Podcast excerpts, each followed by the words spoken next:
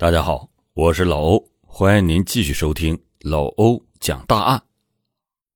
一九九三年三月十四日，这天是星期日，早上八点左右，北京某卫校九二级护理二班的学生小杰正准备去食堂吃早饭。他平常都是和住在四幺幺宿舍的江雪一同结伴去吃饭，并且每次都是江雪在楼梯间等着他。但是今天却发现江雪不在，他想江雪是不是还没有起床啊？于是就走到了四幺幺宿舍去叫她。可是，当他走到四幺幺宿舍的时候，却发现宿舍的门紧锁着。他就从门缝往屋里看，只见里面黑洞洞的，窗帘也拉着。与此同时，还闻到了一股强烈的烧焦味儿。当时他也没有多想，以为江雪是提前去教室学习了，于是他就和其他的同学下了楼。当他走下楼梯的时候，正好碰见了早起散步的老师，于是他就把宿舍闻到了烧焦味的事儿告诉了老师。这件事迅速的引起了老师的警觉，老师很快带着他快步上了四楼，而此时。走廊里的烧焦味已经开始呛鼻子了，很快学校就拉起了警报，一时间学生们拿着水盆、水桶，全都涌向了四楼。这烧焦的烟味是从四幺幺宿舍冒出来的。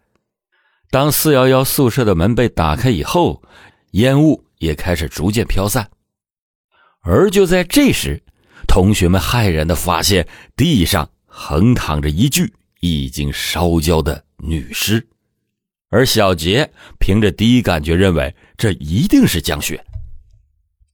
很快，学校就报了案，校领导们也迅速的赶到了现场。看到眼前的这一幕，当时的卫校校长穆子雄不仅流下了两行眼泪。警方通过现场勘查以及法医的检验得知，死者就是江雪，当年十六岁。是卫校九二级护理二班的学生，通过胃里残留的食物表明，死亡的时间是十三日的晚上十一点左右。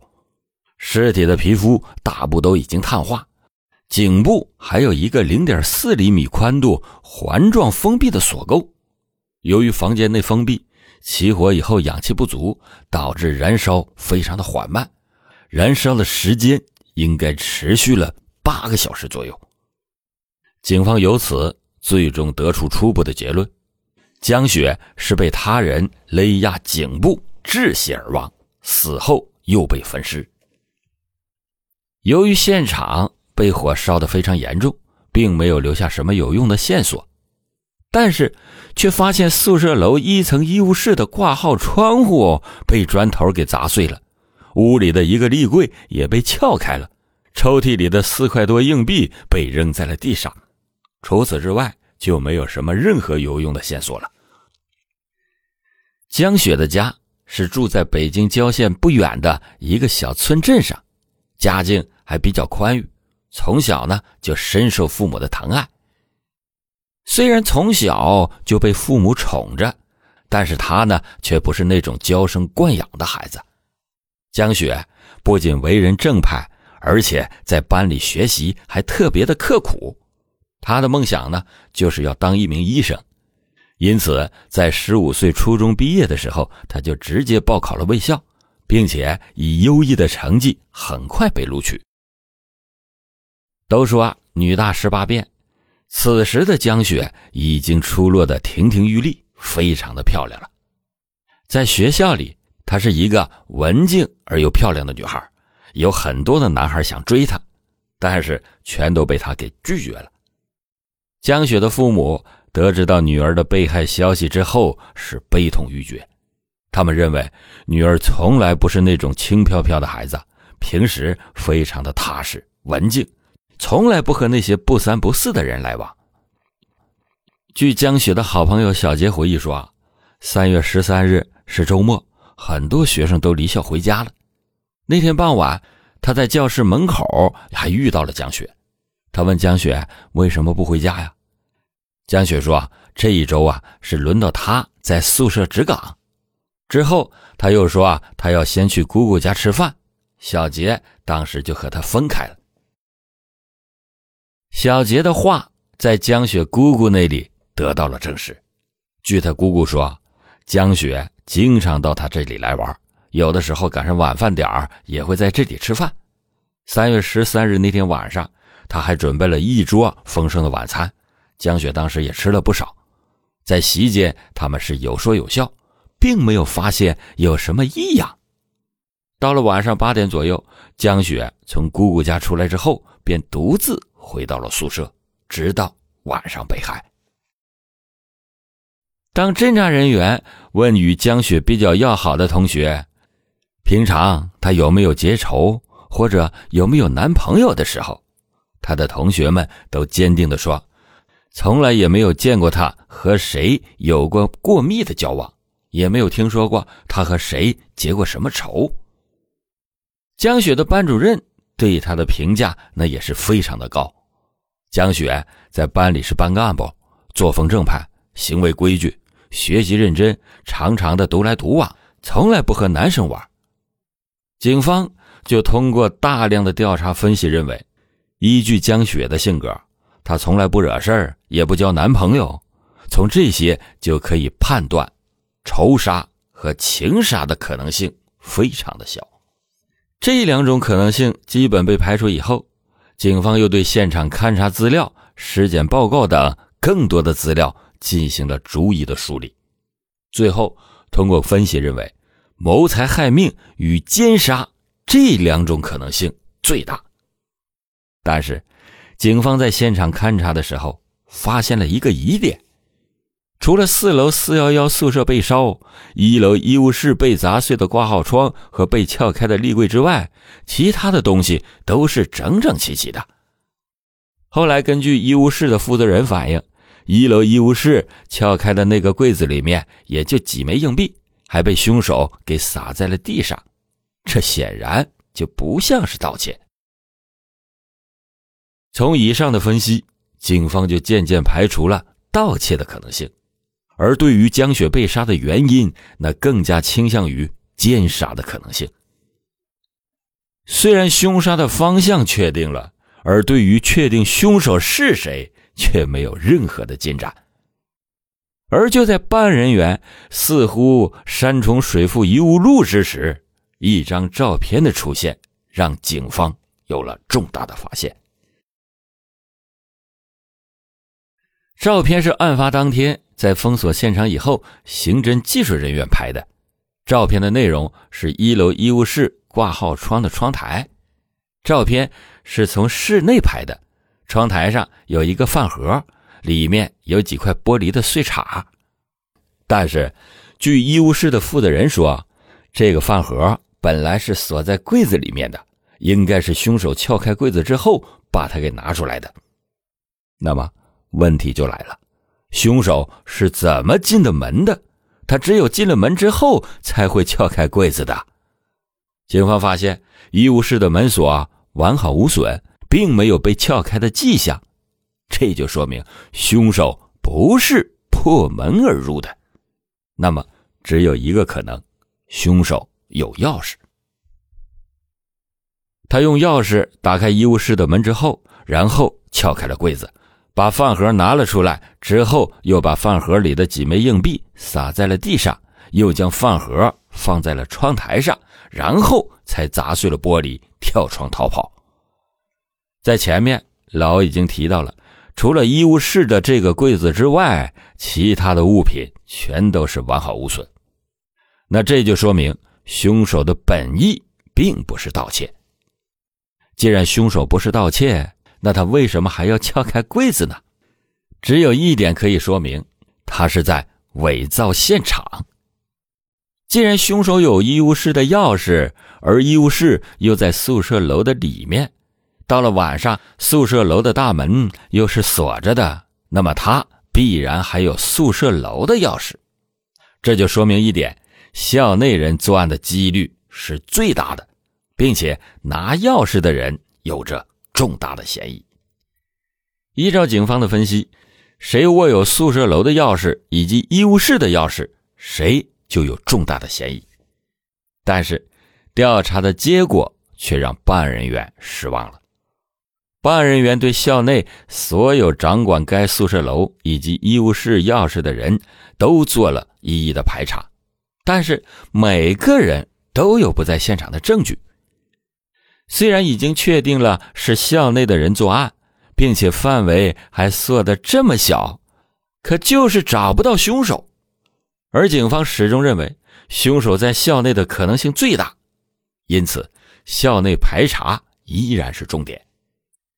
可就在警方在校内做调查之时，却出现了一个问题：很多师生对警方的问讯好像并不怎么配合，要么敬而远之，要么闭口不谈。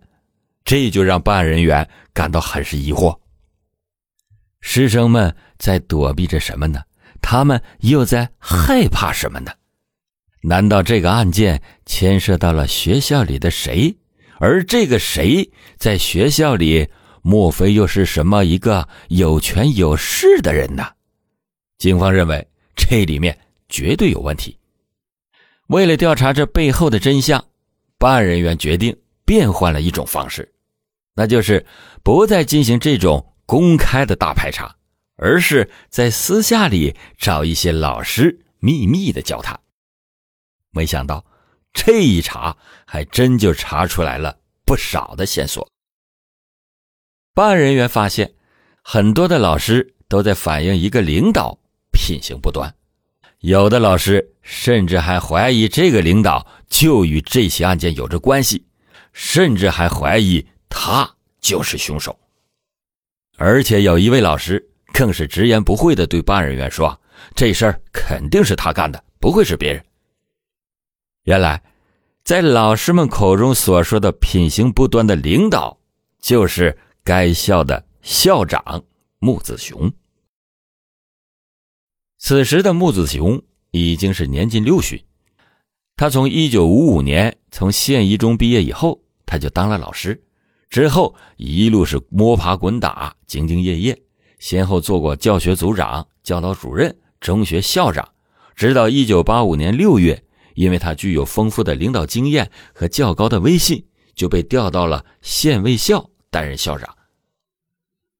木子雄来的时候，卫校都快办不下去了，校舍啊，当时是破败不堪，教学设施更是严重的短缺，教学的质量非常的低劣，人心浮动，大家都想离开了。可是就在他来了之后，立即的进行了大刀阔斧的改革。仅仅用了一年的时间，就让卫校面貌大改，成为了全县很多人都向往的重点学校。可以这么说，如果没有木子雄，那就没有卫校的大好面貌。因此，在学校里边，他享有至高无上的权威。但是，除了威风的正面形象之外，关于他的一些负面消息也在学校里满天的飞。就比如有人反映他风流成性，经常的对一些女老师、女学生动手动脚的，甚至还有人说他在调到卫校之前就有过男女作风方面的问题，至今还与本校的某女老师有染。随着办案人员调查的不断深入，关于木子雄的负面消息也就越来越多。虽然这些负面的消息并没有什么证据证明，但是这也让办案人员对这些信息重视起来，开始把目光转向了穆子雄。其实，早在办案人员调查有钥匙的人时，办案人员就把校长穆子雄给忽略了。穆子雄也有宿舍楼的钥匙，而且更重要的是医务室。仅有两把钥匙，其中一把就在他的手里，而另一把在医务室女化验员的手里。可是，就在案发的当天，女化验员并不在学校，那么能够打开医务室门的只有莫子雄了。据江雪的同学柳元反映，在案发当天的中午，他和江雪一同下楼的时候，恰巧在楼梯的拐角处遇到了木子雄。当时木子雄和他们两个打了招呼，然后又把江雪给叫住了。木子雄和江雪说了几分钟的话，具体说的什么，柳元当时没有听清楚。当时江雪本来是准备回家的，等回到宿舍之后，他却突然改变了主意，表示晚上不回家了。要留在宿舍值岗，这一消息得到了警方的重视，而接下来几个同学的回忆更让警方怀疑了。据江雪的同学小杰等人回忆，晚上他们好几次路过四幺幺宿舍的时候，都看到江雪站在门口发呆，好像是在等什么人。而江雪的另一位同学也说，大概晚上十一点多，他正在宿舍里给家里的人写信。突然听到外面有一个男人在说话，他当即的停下笔，侧耳细听，声音呢却又没有了。通过对以上线索的分析，办案人员就认为木子雄具有重大的作案嫌疑。办案人员同时认为，如果他要是凶手的话，再加上他是校长的身份，他绝对会打听案情的。因此，办案人员决定。任何涉及实质性内容的调查，一概不让他得知。但是，警方决定放出一些与木子雄有关的信息，看看他的反应。没想到，他果然沉不住气了，开始到处的打听情况。但是，由于消息真假难辨，这就让他愈加的着急。有一天，他拿着慰问品来慰问公安干警。办案人员呢，也就客气的收下了他的慰问品，和他闲聊了起来。而就在闲聊的过程当中，办案人员突然就问了他一句：“十三号晚上你在哪里啊？有人看见你在学校里面，这是真的吗？”木子雄一听这话，瞬间就愣住了，好一会儿才缓过神来。他对办案人员严肃的表示。十三号，他哪都没去，在家和妻子、孙女一起看电视呢。之后，他还有些威胁的对警方表示：“不要听信谣言，乱怀疑，搞鬼名堂，否则收不了场。”可没有想到，就在第二天，木子雄竟然失踪了。据卫校的副校长反映。他临走的时候，曾经对他说：“他太累了，身体不舒服，想出去走走。”但是具体去哪儿，并没有跟他说。